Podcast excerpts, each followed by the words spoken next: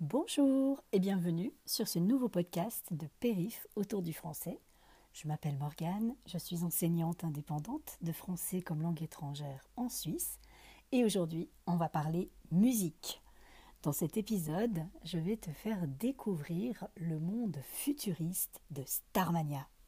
Je te laisse écouter et puis n'hésite pas à écrire un commentaire pour me dire ce que tu en penses. À bientôt!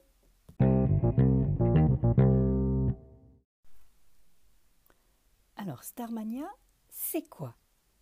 Starmania, c'est un opéra rock. Oui, je t'entends déjà. Ah non, l'opéra. Je déteste l'opéra. Je te comprends. Mais ce n'est pas vraiment un opéra, c'est plutôt un opéra moderne, c'est plus une comédie musicale. Simplement, quand il a été créé, les comédies musicales, on imaginait Broadway, Londres, et pas vraiment la France. Donc, les personnes qui ont créé Starmania ont plutôt donné le nom d'un opéra, mais avec de la musique rock. Donc, l'opéra rock Starmania. Qui a créé Starmania? L'idée, au départ, vient du pianiste, auteur, compositeur, interprète français Michel Berger, et à partir de 1976, il a collaboré avec Luc Plamondon, qui est un producteur et un parolier. Un parolier est une personne qui écrit les paroles des chansons. Luc Plamondon est canadien, il est québécois. Donc Michel Berger, qui est français, et Luc Plamondon, québécois, parlent tous les deux français et ensemble, ils ont créé ce spectacle, cet opéra rock en français. La première représentation a eu lieu en 1979. C'est pas très jeune tout ça. Ensuite, il y a eu différentes versions en 1988. En 1992, il y a eu une adaptation en anglais qui s'appelait Tycoon. Et comme chanteuse, en anglais, il y avait notamment Céline Dion, qui est aussi québécoise, et Cindy Lauper.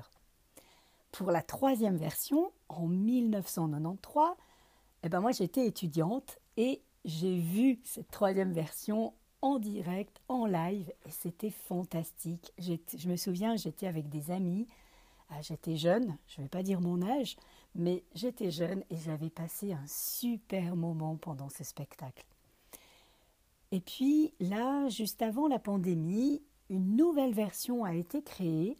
Malheureusement, avec le Covid, la première représentation a dû être reportée à 2022. Et là, depuis le début 2023, Starmania est en tournée. Être en tournée pour un spectacle, ça veut dire qu'il ne reste pas à Paris et qu'il voyage. Il voyage en France, en Belgique, en Suisse, et depuis la création de Starmania, depuis donc 1979, il y a eu 6 millions de spectateurs. Tu as bien entendu, 6 millions de spectateurs. Alors, pourquoi Starmania remporte un tel succès? Qu'est-ce que c'est l'histoire de Starmania? De quoi parle ce spectacle? Alors, l'histoire de Starmania, c'est l'histoire d'une ville futuriste. Dans un monde occidental, il y a deux mondes. Le monde politique, avec le pouvoir, avec euh, le monde, les personnes qui décident, et puis le monde souterrain, le monde underground, où il y a la pauvreté, de la détresse, la misère, du chômage. Qui sont les personnages principaux de Starmania. Il y en a plusieurs. Pour le côté extérieur de la ville, donc le côté euh, building, on retrouve principalement deux hommes politiques, Zéro Janvier et le gourou. Zéro Janvier est un homme politique extrémiste, raciste, protectionniste, qui veut faire du monde occidental un monde plein de pouvoir. Et son principal concurrent dans les élections, c'est le gourou. Le gourou est un homme avec des, idées politiques beaucoup plus écologistes. Il veut protéger l'environnement, il veut euh, un monde beaucoup plus démocratique que 0 janvier, mais le gourou a des pratiques sexuelles qui sont pas très conventionnelles et ça fausse un petit peu le débat politique avec les orgies qu'il organise. Dans le monde souterrain, c'est-à-dire le monde qui vit sous la terre, on a donc ce sont des, des personnes qui sont pauvres. Il y a des personnages aussi importants, comme par exemple Johnny Roquefort. Johnny Roquefort et Sadia. Sadia est une personne qui, à l'origine, vient du monde extérieur. C'est une personne très riche mais elle, a décidé de venir dans le monde souterrain pour combattre la politique de 0 janvier. Elle s'associe à Johnny Roquefort pour faire des attentats et pour tuer des personnes. Donc il y a extrêmement de violence dans les personnages de Johnny Roquefort, mais surtout dans le personnage de Sadia.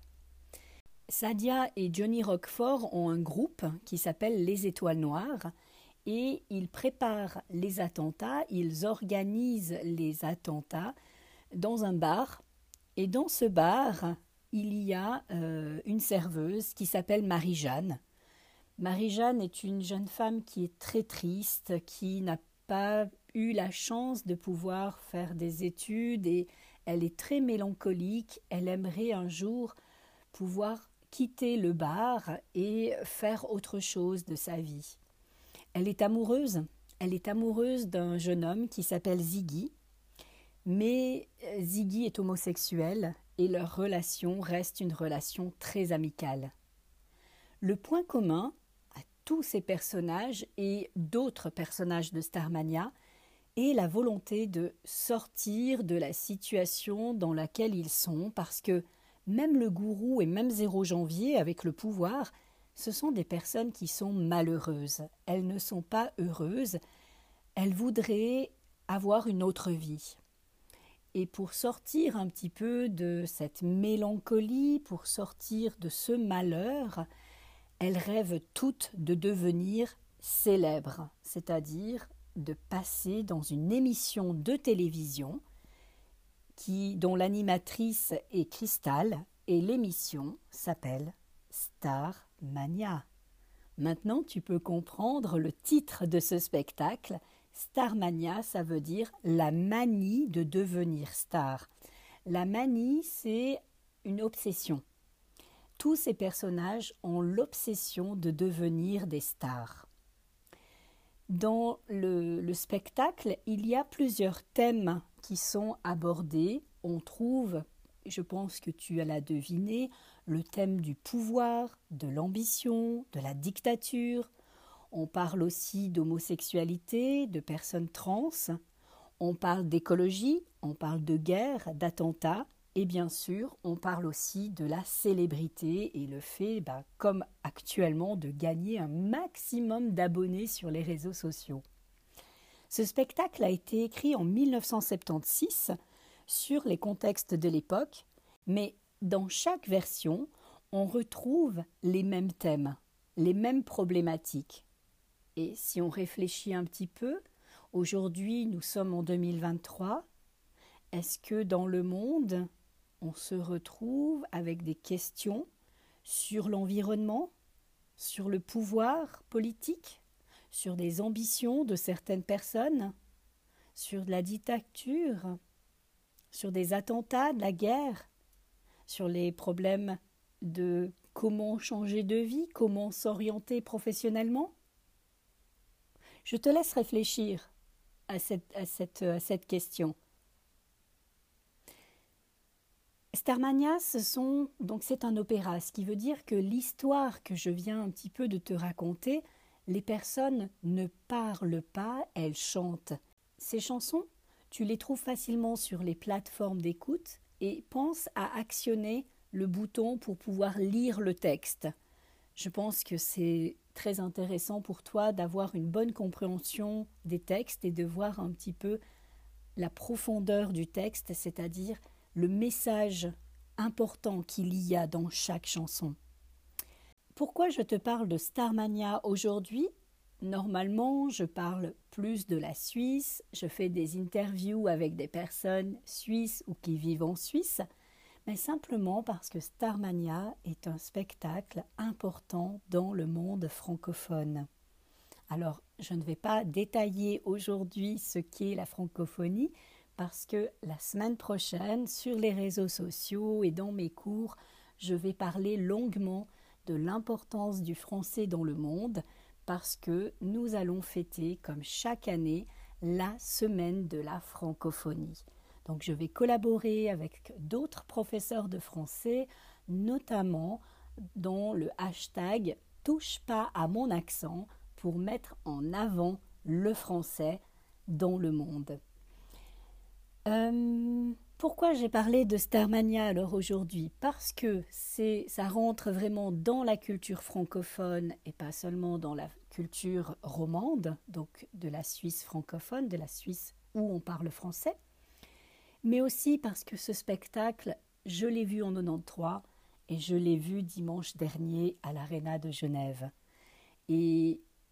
Entre la version de 1993 dans une petite salle de spectacle et le 12 mars 2023 dans, à l'Arena de Genève, les moyens techniques sont vraiment différents. Ils ont évolué. Il y a une grande évolution dans les moyens techniques, en particulier dans les domaines de la lumière. Et le spectacle que j'ai vu dimanche dernier était fantastique. Je ne vais pas spoiler, les producteurs demandent à tous les spectateurs de ne pas donner les détails du spectacle pour que les autres puissent avoir une surprise.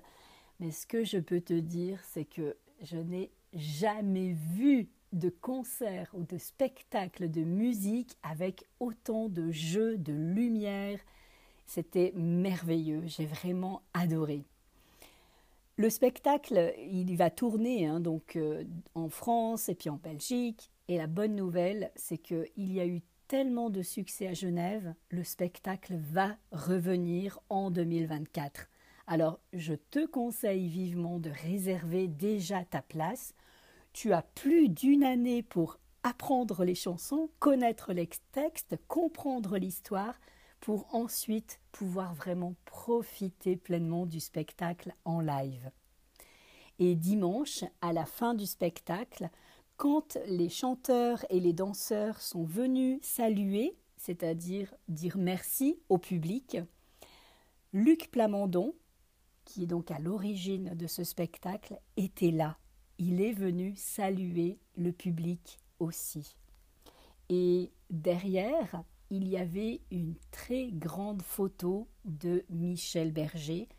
C'est pour euh, nous un moyen de lui rendre hommage parce que Michel Berger est décédé en 1992. Voilà, j'espère que ce podcast t'a plu. N'hésite pas à écrire un commentaire, à me donner ton avis, dire ce que tu penses du podcast. Est-ce que c'est bien? Est-ce que c'est pas bien? Est-ce que je parle trop vite? Est-ce que je parle pas assez vite? Est-ce que le vocabulaire est difficile à comprendre? J'ai besoin de ton avis, j'ai besoin que tu me dises si c'est quelque chose que tu aimes ou que tu n'aimes pas pour que je puisse adapter selon tes besoins et aussi bah, pour permettre à un grand nombre de personnes d'écouter régulièrement du français comme on le parle en Suisse. N'hésite pas à partager. Un grand merci et à bientôt.